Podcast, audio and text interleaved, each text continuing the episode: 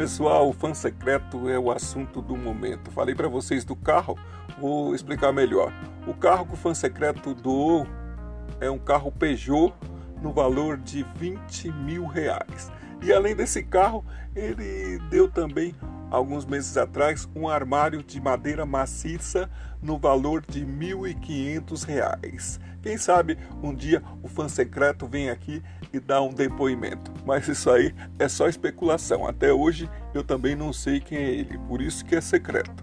Vamos lá então com a próxima entrevista é com ele, que esteve na São Bento em sua efervescência, canta em português e outros idiomas, esteve recentemente na África, mantém oficinas, lança diversos livros.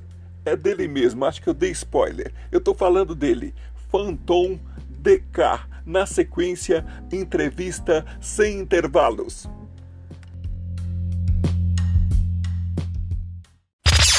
Dentro de instantes, você vai fazer uma viagem. Uma viagem no mundo do som.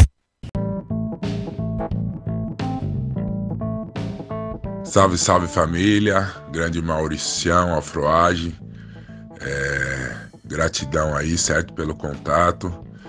Vamos bater aquele grande papo, vamos falar sobre a nossa cultura hip hop que a gente tanto ama, certo? E parabéns pela iniciativa. Cá estamos, é isso aí, vamos desbravar o mundo através das palavras, certo? Grande podcast, tamo junto. É, sobre minha chegada no hip hop, eu venho desde lá atrás, né? É no final da década de 80, incentivado pelo meu irmão, irmão do meio, né? Que é 10 anos mais velho que eu. E ele já trabalhava no centro de São Paulo e já frequentava meio que uns movimentos assim de música negra, não só o rap. E aí, em meados de 88, assim, ele acabou me levando lá na São Bento. Eu acabei conhecendo, tendo esse primeiro contato com o hip hop, né? E para mim foi muito importante. Aí de lá para cá, só vim me desenvolvendo. E é isso. Acredito que em 1993, mais ou menos, que eu firmei mesmo querer cantar, escrever, enfim, é isso. Aí de lá pra cá, construí 10 álbuns, 6 solos, um com Noroeste Nigas, Boca do Lixo 1, um, dois do Dragões de Komodo, dois livros, As Ruas Diluídas em Ritmo e Poesia, que é de né, rimas, e agora, recentemente, segunda quinzena de maio de 2023, Phantom de Caimós, que é um livro de fotos. Tem um DVD de videoclipes também. E saem várias coletâneas, né? Vale ressaltar a Rotação 33 do, do mestre KLJ. Vila Mixtape também, com a presença de Dom Patino, Bulton Clan. E vários trabalhos, né? Alguns trabalhos com os afiliados, recentemente com Kinetic Nine, do Killer Army, é, com rock do Health Skelta, numa Cypher né? Música com popa chifre e peso duplo. Então a gente tem uma gama de trabalhos. E a música que mais assim toca nos streamings agora é a Legítima Defesa, que o DJ 1 produziu junto com Wesley Camilo e que também toca todos os sábados na 105 FM, no programa do DJ 1, todos os sábados. Certo? Então, a gente vem construindo uma carreira sólida. A gente tem muitos trabalhos mas valeu ressaltar esses aí, certo, Mauricião? Em relação à minha localização, sou apenas nascido em Caieiras, mas sou cria do Jaraguá, morei toda a vida aqui. No Jaraguá é um bairro que eu gosto bastante, né? Fica aqui na noroeste de São Paulo. E a gente está por aqui, Perus, Pirituba, Piquiri, Lapa, Franco da Rocha, Francisco Morato, né? Caieiras mesmo enfim, toda essa região aqui, Taipa, Zona Norte aqui, né? E é isso, mais precisamente Jaraguá, Zona Noroeste de São Paulo. É, assim, é meu primeiro trabalho na arte, né? No qual pergunta você, Maurício, meu grande irmão. É, eu já, já desenvolvia poesias assim, meio que de autodidata, né? Já desenvolvia, mas não tinha muito, muita técnica, né? No contexto da, das rimas, das estrofes. Isso aí eu fui aprendendo ao longo, né? Da carreira e fui aprimorando. Mas vale ressaltar um rap que eu fiz, acredito que foi o primeiro. Foi num seminário, na escola que eu estudava, sobre a língua portuguesa, né? Que era para fazer um seminário sobre a, o idioma, o latim, e eu acabei escrevendo um rap e se apresentando, né? Lembra até um pedacinho, fala línguas neolatinas, primeiro ponto, enfim, vocabulário português dele, deriva do latim, uma língua falava com sabor e aroma, geralmente no Lácio, Itália, Roma, com o tempo foi crescendo, foi se destacando, virou língua oficial no Império Romano. Então, pedacinho só, mas acredito que foi um dos. Foi o primeiro rap que eu escrevi mesmo, assim, sabe? Foi na escola, num seminário. Então, mas o contato com a arte já vem desde novo, ouvindo música, né? E pós tentando desenvolver também. É, em relação às minhas obras, né?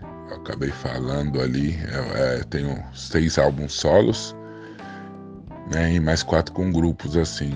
É, mas vale ressaltar muitos trabalhos que eu faço de oficina de MCs, né?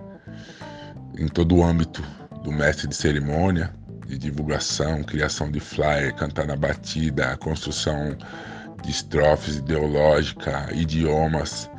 Então é um trabalho que eu venho desenvolvendo ao longo do tempo. E é um trabalho muito legal porque eu vejo resultados, né? Alguns irmãos assim construindo sua própria carreira, conseguindo desenvolver seus próprios trabalhos em todo o âmbito, né? Não só na parte de cantar, de escrever, mas também em outros, produção cultural, né? E, e é isso, vale ressaltar esse trabalho. E também o trabalho que eu fiz lá em Moçambique, que foi um trabalho de palestras, né, e aulas de inclusão social de pessoas com deficiência na música, além de eu fazer os shows lá, né, ser convidados para se apresentar mas vale ressaltar esse trabalho também, né? É um trabalho que a gente vem arduamente fazendo para fazer com que o hip hop consiga expandir mais, né? E não só para os adultos, mas também para as crianças. É, então, a pandemia foi um grande revés na nossa vida, né? É, foi um grande revés no qual a gente teve que ficar intocado nosso maior poder que é a apresentação, é a imposição de voz, né, nos microfones, nos palcos, pelos quatro cantos do mundo. É nosso álibi, né? Nossa carta na manga. Foi um período que a gente teve que se resguardar por conta da saúde, né? E foi um período muito difícil para quem trabalha com arte, né? Porque a arte reúne bastante pessoas e não era, não era possível promover esse tipo de, de trabalho. Mas a gente tentou se virar da melhor forma. Acredito que eu mesmo eu consegui lançar um álbum que eu tinha já eu já tinha algumas vozes, construí uma capa, foi lançado na pandemia. Também um do meu livro, é, As Ruas Diluídas em Ritmo e Poesia, lançado meio que nesse período também, né? Que eu tentei arquitetar através da internet e tal, fiz os corre consegui fazer ele. E então foi um período muito difícil para quem trabalha com arte em geral, né? E a viagem na África foi uma grande experiência de você poder vivenciar outro, outras culturas, outras, outras formas de enxergar a vida, né?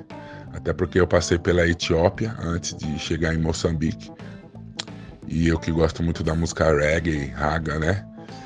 E a gente sabe do contexto todinho da Etiópia, né? Do país, enfim, da vivência, a gente já já vinha estudando e poder pisar naquele solo para mim foi grandioso. Na ida e na volta, né? Passar um pouco do tempo lá. E vão para a África, desbravem a África. Sei que tem a Europa, a Ásia, enfim, mas a África, para nós negros, assim, é o berço, né? Lá tem muita riqueza ideológica, artística, e eu pude vivenciar isso diante dos meus olhos. Então, É isso que eu tenho para deixar de recado para vocês. Vão à África, que vocês vão se sentir muito bem. Em relação às parcerias, vale muito ressaltar é, os inatingíveis, o projeto que a gente tem, né? Que é um trabalho bem pesado. Quem quiser vai lá nas redes sociais e acessem os inatingíveis, certo? Aí é uma banca, uns caras pesado, Homer Ataque, peso duplo, mentor, Bitmonk, RV, é, Elder Goldman, né? DJ Bidu, enfim, pesadíssimo. Projeto que ainda está em cima, a gente vem desenvolvendo alguns trabalhos. Vale também ressaltar o trabalho que eu tenho, né? Do, do, lá no CD Priesthood junto com o Killa Priest, né? Do Ten Clan Sons of Man. E o projeto de abril de 2024 que a gente está desenvolvendo de fazer um disco com vários MCs de vários lugares, no qual o Shabazz, Sons of Man, Shabazz, aquele que tem música com Marcelo D2, vai para Moçambique fazer um show, eu também vou, vamos tocar no mesmo festival e fazer o disco, né, também. E aí a intenção dos caras lá é contactar o Reza, do Ten Clan também, para que seja viabilizado algumas instrumentais. Beat Monkey, P Underground, Tumba Sound, né, que é uma grande, uma grande produtora lá de Moçambique. Então a gente tem várias parcerias, né? Aqui no Rap Nacional, bastante parceria com Zóio 3D, quem mais? Mentor Samurai do Flow, a gente tem música, Isaac Rap lá de Uberaba, né, meu? Toda essa galera do Rap Nacional também, Gênio do Morro, Mano Mário, e vale sempre lembrar DJ Jubá, que me acompanha sempre, DJ Julião, que tem o projeto Arte da Música. Essa galera aí que vem, né, mano? Contribuindo, somando. Nas instrumentais Beatmonk e Paulo Júnior, é, DJ TG, LC Mago dos Beats, certo? Galera que vem aí produzindo mesmo pesado, pesado. Lembrando que no meu último álbum, Acredito, lançado esse ano, tem instrumental do Digestivo também é, do Mortão VMG e sem esquecer do meu grande irmão, produtor assim de quase todos os meus álbuns, dos beats, né, bastante instrumentais, o Rodzilla. Então a parceria é grande, né? E vem coisa boa por aí, certo? Em breve eu tô postando nas redes sociais e a galera vai poder contemplar o que há de melhor na, na arte do hip hop, certo? E para finalizar aí, gratidão, certo, Mauricião, Afroage, é, tá participando desse espaço aqui, poder de fala, né? Muito grandioso para nós que, que temos um, muita coisa para falar, um mundo para falar, né? E a gente, na maioria das vezes, expressa através das nossas músicas. Gratidão a todo mundo que vem acompanhando meus trabalhos nas redes sociais, né? Gratidão ao Rafa Caps, original Rafa Caps, que me fortalece com alguns bonés. A Pichain Hip Hop Wear, que me fortalece com roupas, né? E gratidão a todos aqueles que, que somam, contribuem no dia a dia, nos shows, nos eventos, comigo, os irmãos que eu sempre convido para cantar, as irmãs que eu convido para cantar, né? E vem somando. E você, né, pelo espaço, novamente, por ter essa abertura para fazer com que nós, que vem da arte, possa se expressar aqui também nesse bate-papo, nessa troca de ideia, de energia, né? Porque o mundo ele diz pra gente que a gente aprende muito mais do que ensina, né? Quando você tá aberto a aprender novos horizontes, né? Novas ideias, isso é muito importante. Isso faz com que o ser humano cresça, né? Não só intelectualmente, mas espiritualmente também. Ouvindo as pessoas, tendo humildade, agindo com aquela simplicidade que a gente aprendeu da família. Então é isso. Prosperidade pro podcast e muita força, certo, meu irmão? Amém. Deus abençoe a todos que estão ouvindo aí na sintonia. Phantom de las Calles. Siga-me nas redes sociais, principalmente no Instagram, arroba Phantom DK. Tamo junto, família. Você acha que já ouviu tudo, isto é só o começo.